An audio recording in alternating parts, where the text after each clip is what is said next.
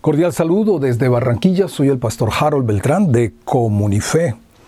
Continuamos nuestra jornada bíblica por el libro de Josué y quiero resaltar acerca de una actitud que se hizo, que hizo carrera entre las tribus de Israel y fue hacer concesiones por dinero.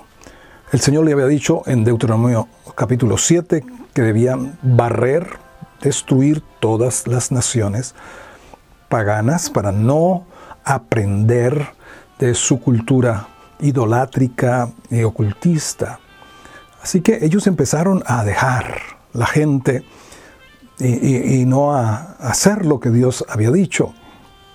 Versículo, capítulo 16, vamos a mirar allí en el versículo 10, dice, pero no arrojaron al cananeo que habitaba en Gesem, antes quedó el cananeo en medio de Efraín hasta hoy y fue tributario. Aquí habla de que lo hicieron, pues tributario, es decir, que debía pagar, pagar un tributo. Dice versículo 13 del capítulo 17, pero cuando los hijos de Israel fueron lo suficientemente fuertes, hicieron tributario al cananeo, mas no lo arrojaron. Mira, esta es una concesión. Dios había dado una instrucción clara, precisa, pero ellos pasan por alto lo que Dios les ha dicho, hacen concesión con el enemigo. Ah, piensan que lo pueden domesticar, domar. Así muchos creyentes están jugando con obras de la carne, pensando que la pueden dominar, que la pueden educar, que la pueden tolerar, cuando el Señor dice, haced morir lo terrenal en vosotros. Los que son de Cristo han crucificado. Y la cruz es símbolo de muerte a la carne con sus pasiones y sus deseos. Así que tengamos muy, muy presente esto de no hacer concesiones con el mal, no hacer concesiones con el mundo, con la carne, con el diablo. Otra cosa que quiero resaltar es que en estos capítulos se describe palmo a palmo el territorio que le correspondió a cada tribu, los límites, los linderos, las ciudades.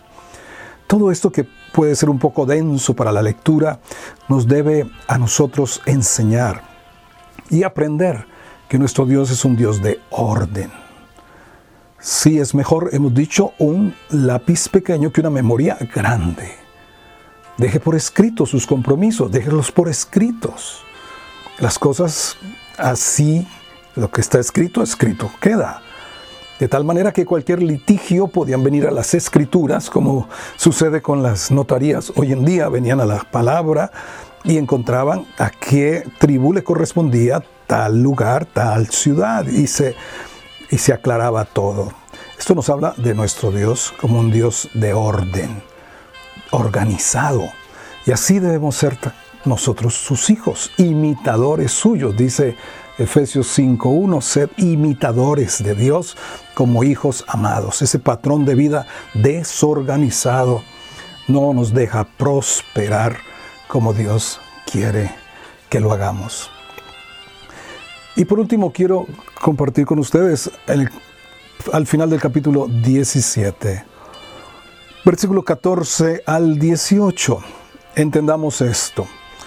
La tribu de, José se dividió en dos, la tribu de Manasés y de Efraín. Eran los hijos de José.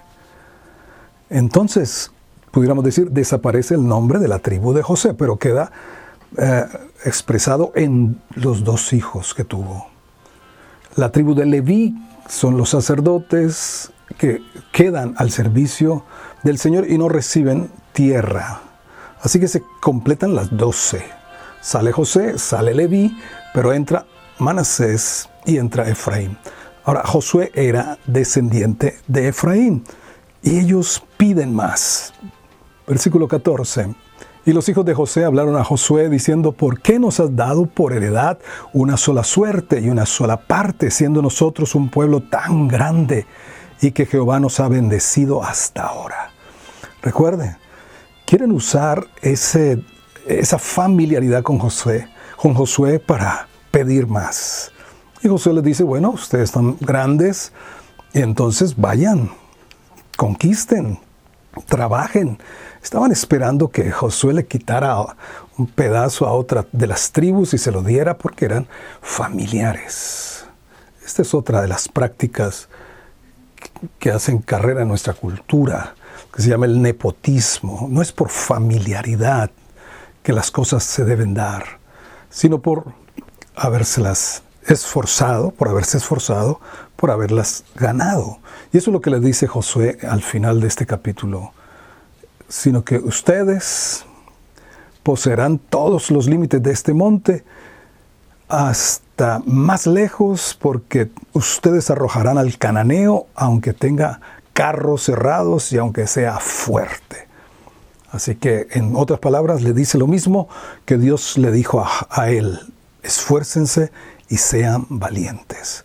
Y aquí el ánimo es, podemos y debemos estar contentos con lo que tenemos ahora, pero no satisfechos, no conformes, contentos pero no conformes, porque hay mucho por conquistar, hay mucho más.